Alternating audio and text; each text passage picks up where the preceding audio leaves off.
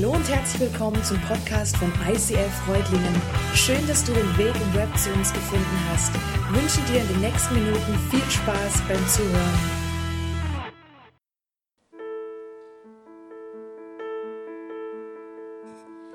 Ein anderes Mal sagte Jesus zu den Menschen, ich bin das Licht für die Welt. Wer mir nachfolgt, wird nicht in der Dunkelheit umherirren, sondern er hat das Licht, das ihn zum Leben führt. Darauf hielten ihm die Pharisäer vor, du bist doch wieder nur dein eigener Zeuge. Das beweist noch lange nicht, dass du die Wahrheit sagst. Jesus erwiderte ihnen, auch wenn ich hier als mein eigener Zeuge auftrete, sag ich die Wahrheit. Denn ich weiß, woher ich komme und wohin ich gehe. Aber ihr wisst das alles nicht. Ihr urteilt über mich nach meinem äußeren Schein. Ich urteile über niemanden. Wenn ich aber doch über jemanden ein Urteil spreche, dann beruht es ganz und gar auf der Wahrheit. Denn ich richte nicht allein, sondern ich spreche das Urteil zusammen mit meinem Vater, der mich gesandt hat. Nach eurem Gesetz ist vor Gericht eine Aussage glaubwürdig, wenn es dafür mindestens zwei Zeugen gibt. Nun, ich selbst trete für mich als Zeuge auf. Und mein Vater, der mich gesandt hat, ist auch mein Zeuge. Wo ist denn dein Vater? fragten sie daraufhin. Jesus antwortete, ihr wisst nicht, wer ich bin. Deshalb kennt ihr meinen Vater nicht. Wenn ihr mich kennen würdet, wüsstet ihr auch, wer mein Vater ist. Das alles sagte Jesus an der Stelle des Tempels, wo die Opferkästen für die Geldspenden aufgestellt waren. Aber niemand nahm ihn fest, denn seine Zeit war noch nicht gekommen. Habt ihr schon mal in einer Datenbank, zum Beispiel Facebook oder so, nach einem Mensch gesucht? Kurz mal Hand heben, der es noch schafft. Habt ihr schon mal gemacht? Schon mal jemand gesucht? Okay, doch, fast alle. Du setzt dich hin und dann geht's los. Name, ja, weiß leider nicht so ganz genau. Da wird es schon ein bisschen schwierig. Und dann fängst du an, so bestimmte Beschreibungen zu lesen über denjenigen hm, Kuno Müller irgendwie, aber na, wohnhaft in, äh, hm, na jetzt warte mal, der hat mal gewohnt in und dann, ja, wo wohnt er denn jetzt? Hm. Vielleicht hilft sich der Geburtstag dir weiter. Also du kannst mal reingucken nach dem Alter, weil zwischen 18 und 85 ist ja doch eine Bandbreite, könnte dir ein bisschen näher an den richtigen Kuno Müller helfen. Manchmal hilft es ja auch, wenn du so die anderen Daten dir anschaust. Ja, er arbeitet bei oder du guckst die Freunde an, möglicherweise sogar noch gemeinsame Freunde.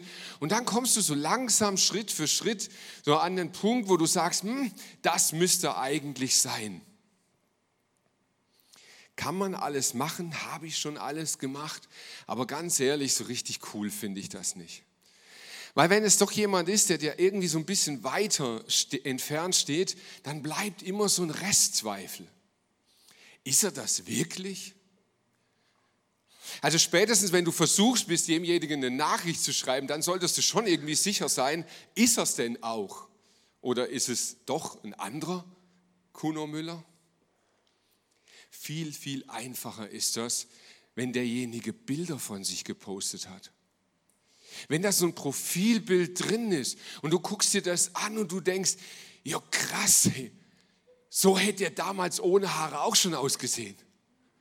Und du erinnerst dich und du sagst, ja, das ist 100 Prozent, jetzt weiß ich's, das ist der Richtige. Und jetzt traust du dich auch, dem eine Nachricht zu schreiben, vielleicht sogar was ganz Persönliches.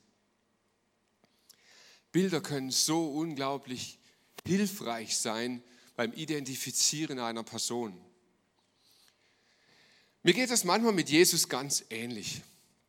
Es gibt ja Facebook, da kannst du dann auch mal gucken ähm, nach Personen des Glaubens und da ist Jesus natürlich auch drin. Und dann gibst du so ein, hey, geboren so circa um null vor Christus oder nach, das ist natürlich eine schwierige Entscheidung, aber du musst irgendwie rausfinden.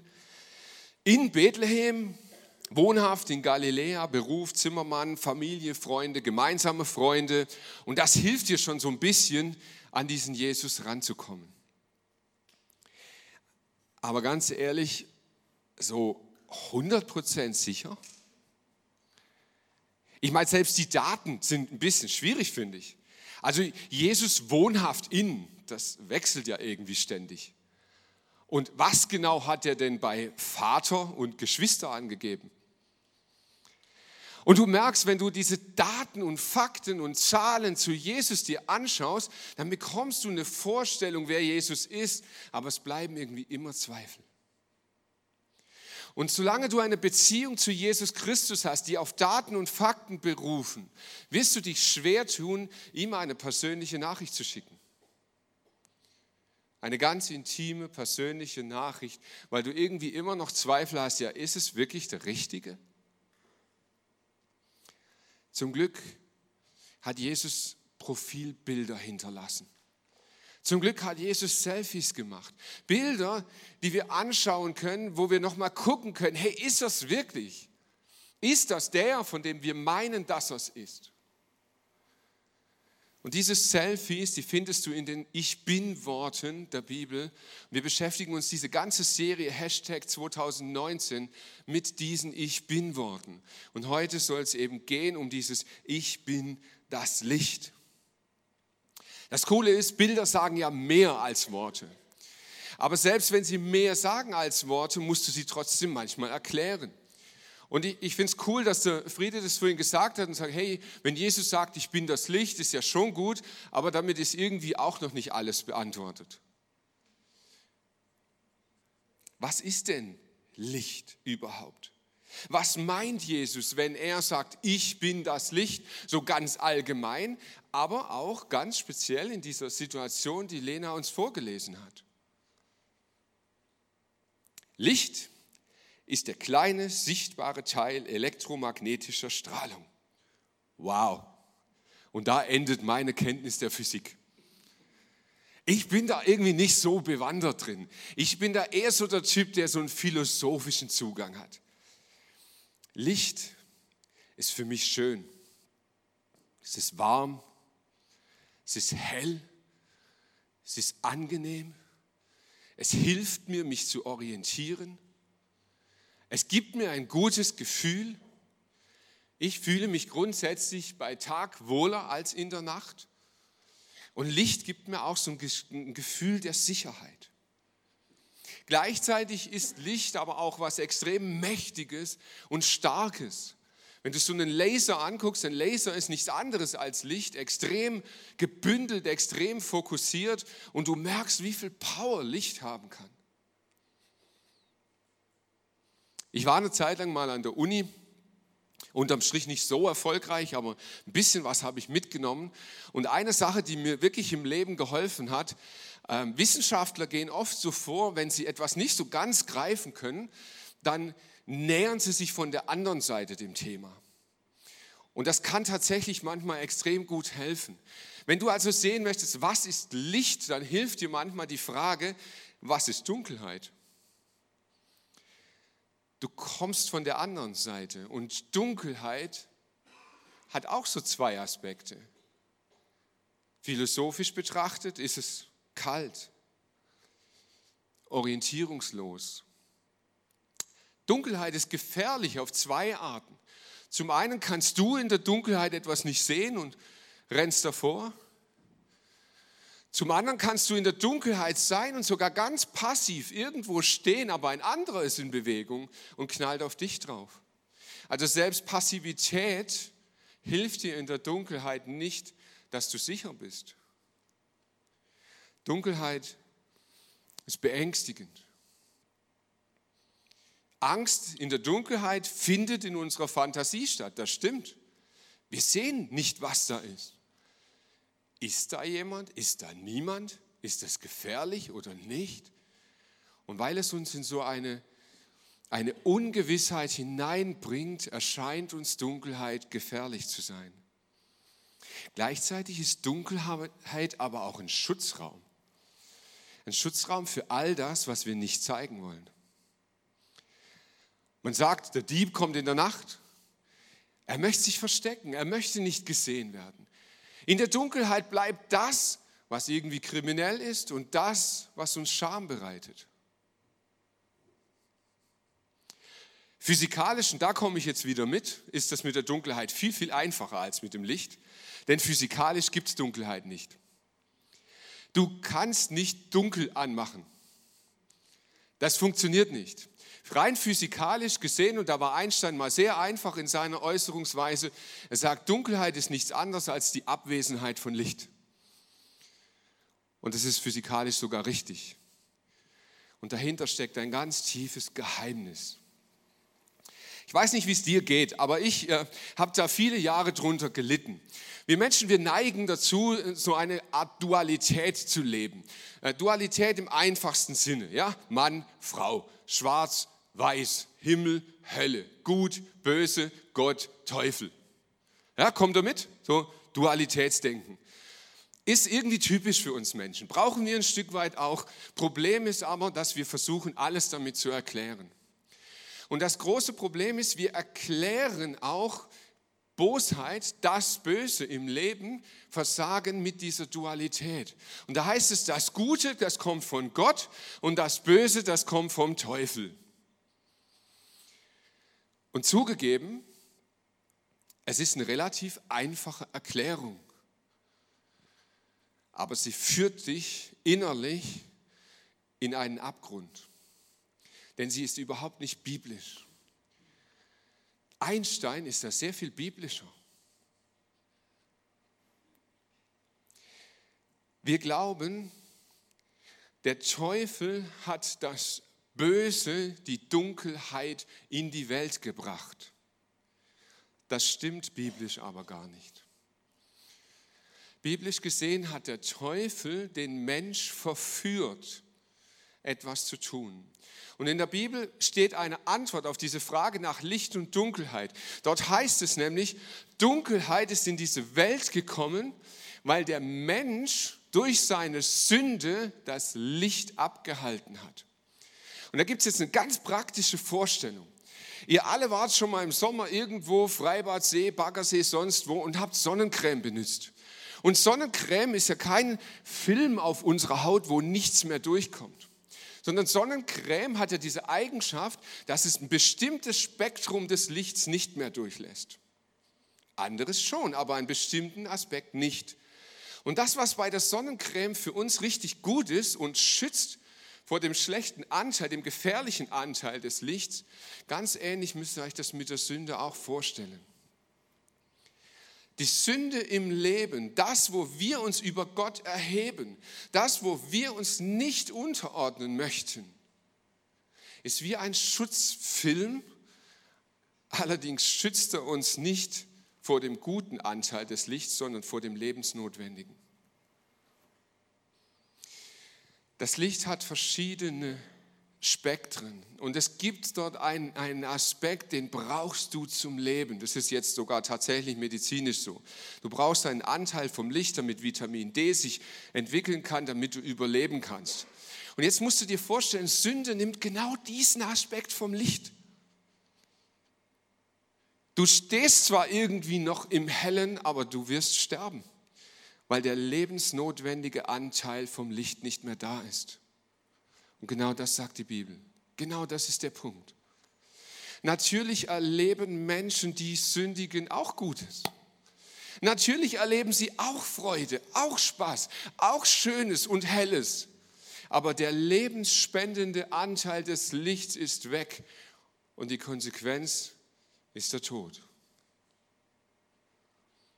So das Böse kommt nicht, weil dort eine zweite Macht da ist. Und das ist jetzt mein wichtigster Aspekt. Es gibt nicht Gott und als Pendant den Teufel gleichmächtig, gleichwertig nebeneinander, mitnichten. So viel möchte ich dem Teufel gar nicht gönnen. Unsere Sünde ist es, die diesen lebensrettenden Anteil vom Licht wegnimmt.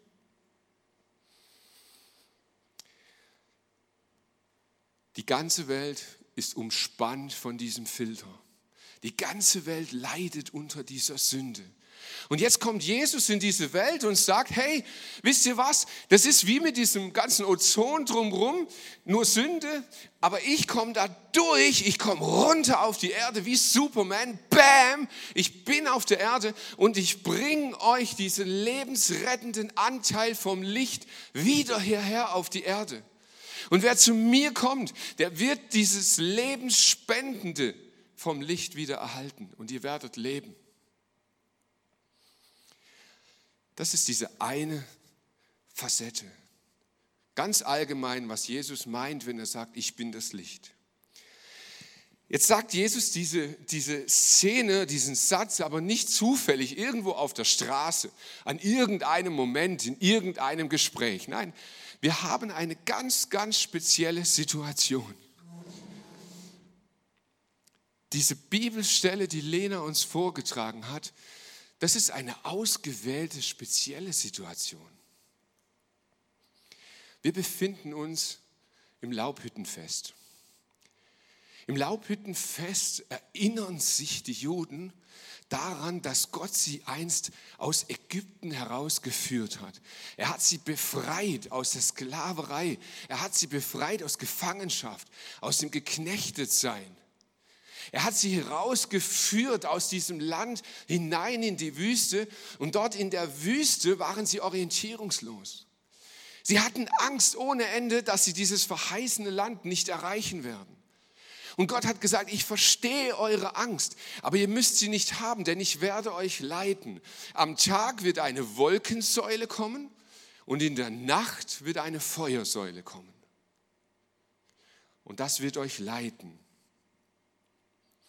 Jetzt fragt ihr euch, warum dieses Bild da an der Wand hängt. Das ist die Bauzeichnung vom Tempel. Im Tempel gab es verschiedene Bereiche und in diesen Bereichen wurde Verschiedenes unternommen. Und damals gab es noch eine ziemlich krasse Trennung zwischen Mann und Frau und es gab einen Bereich, den Frauenvorhof, wo dann auch alle rein durften, Männer und Frauen. Und in diesem Bereich gab es vier Säulen, das seht ihr auf diesem Bild.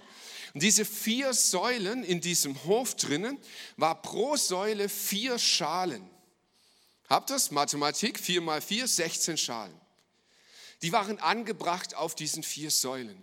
Und wenn nun im Laubhüttenfest der Tag kam von Sukkot, dann wurde an diesen Tag gedacht oder an diese Zeit, als Gott mit der Feuersäule das Volk Israel geführt hat. Und man ging hin, man kletterte hoch, goss Öl in diese, in diese Schalen, hat sie angezündet und dann war das wie bei Olympia das olympische Feuer, das brannte dort oben und in ganz Jerusalem konnte man das sehen.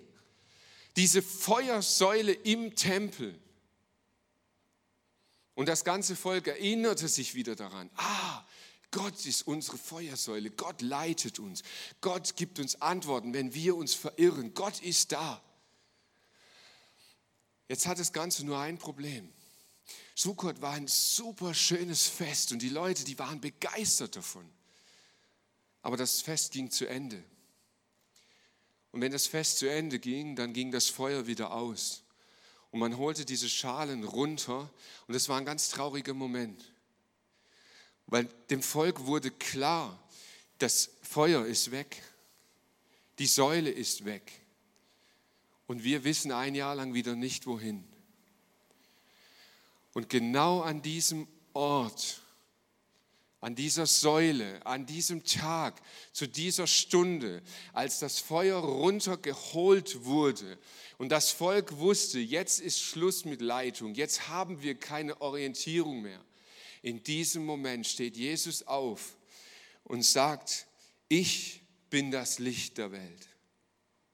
Wer mir nachfolgt, wird nicht in der Dunkelheit umherirren, sondern er hat das Licht, das ihn zum Leben führt.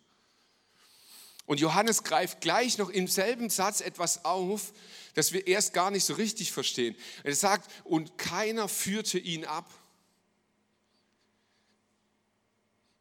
Wir verstehen das nicht, weil uns die Dimension nicht klar ist, was Jesus da behauptet. Jesus sagt, hey, ich bin Gott.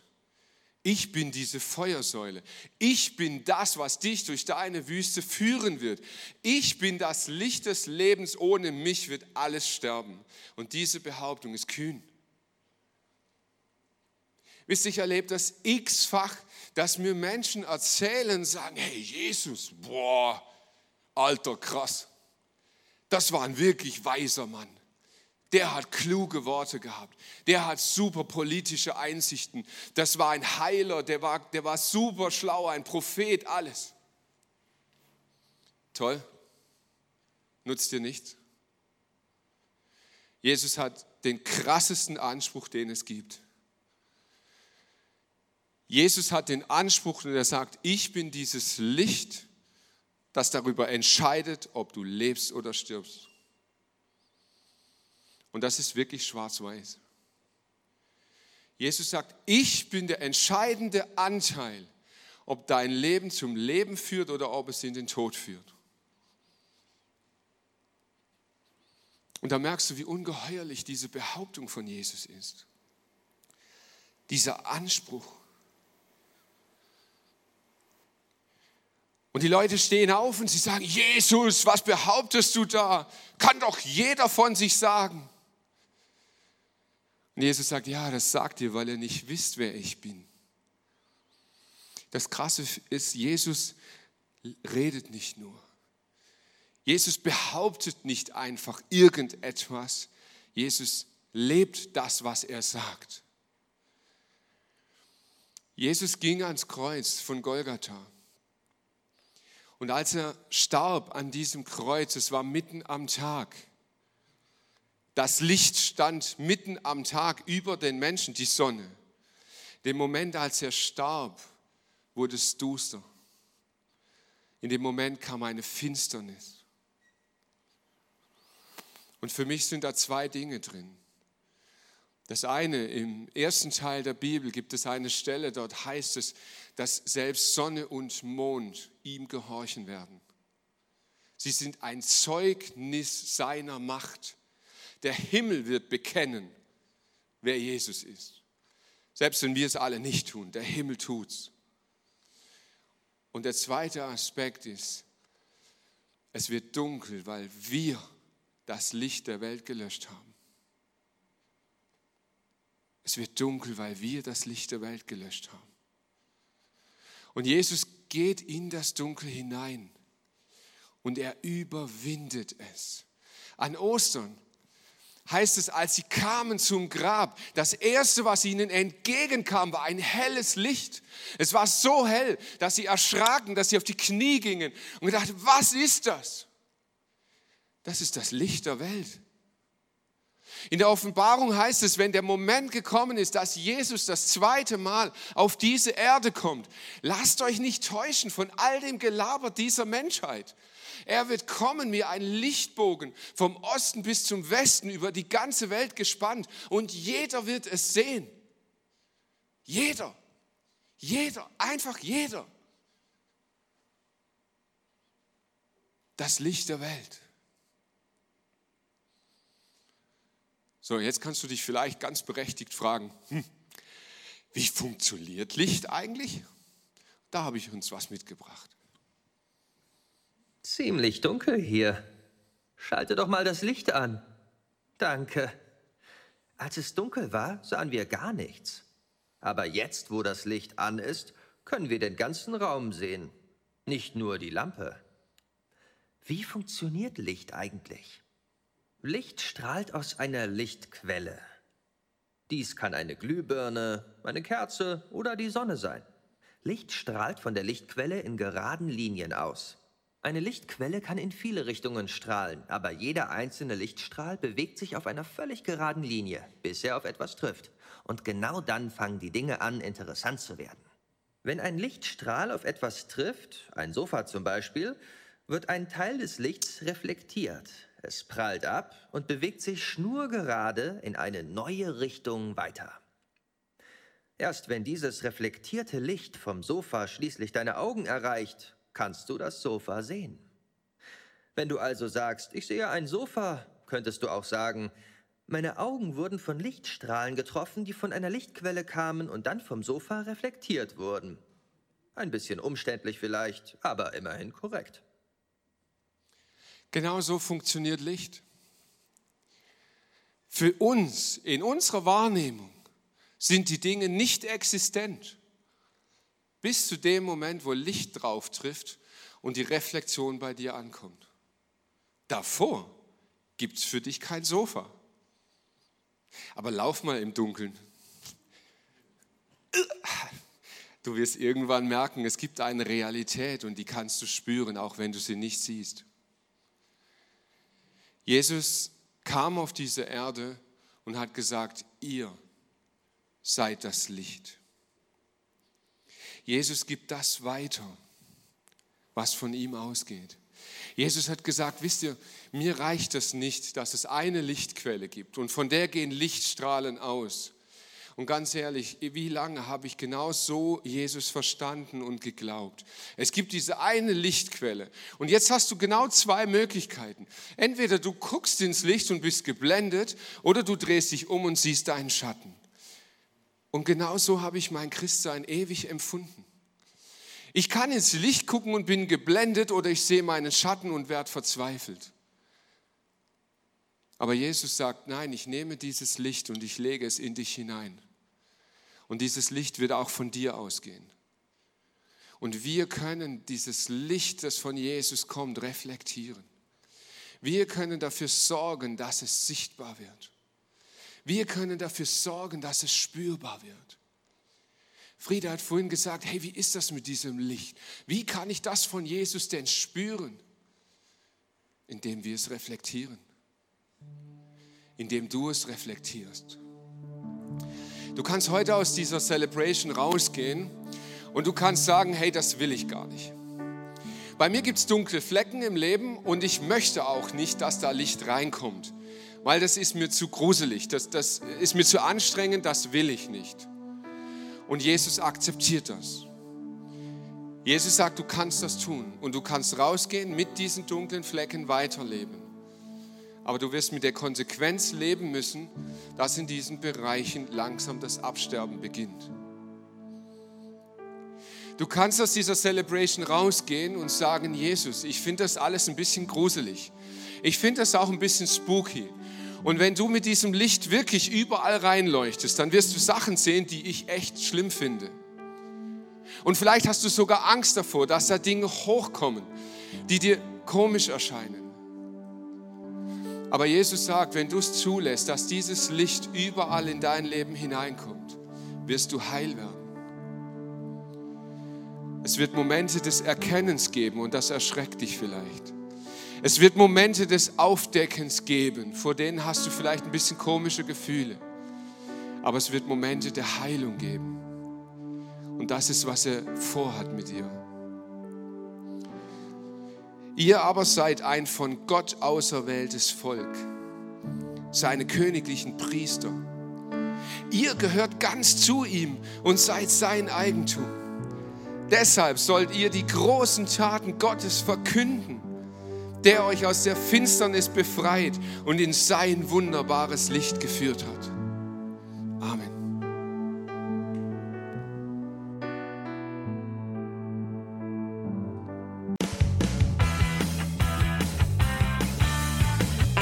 Reutlingen sagt Dankeschön fürs Reinklicken. Weitere Infos findest du unter www.icf-reutlingen.de.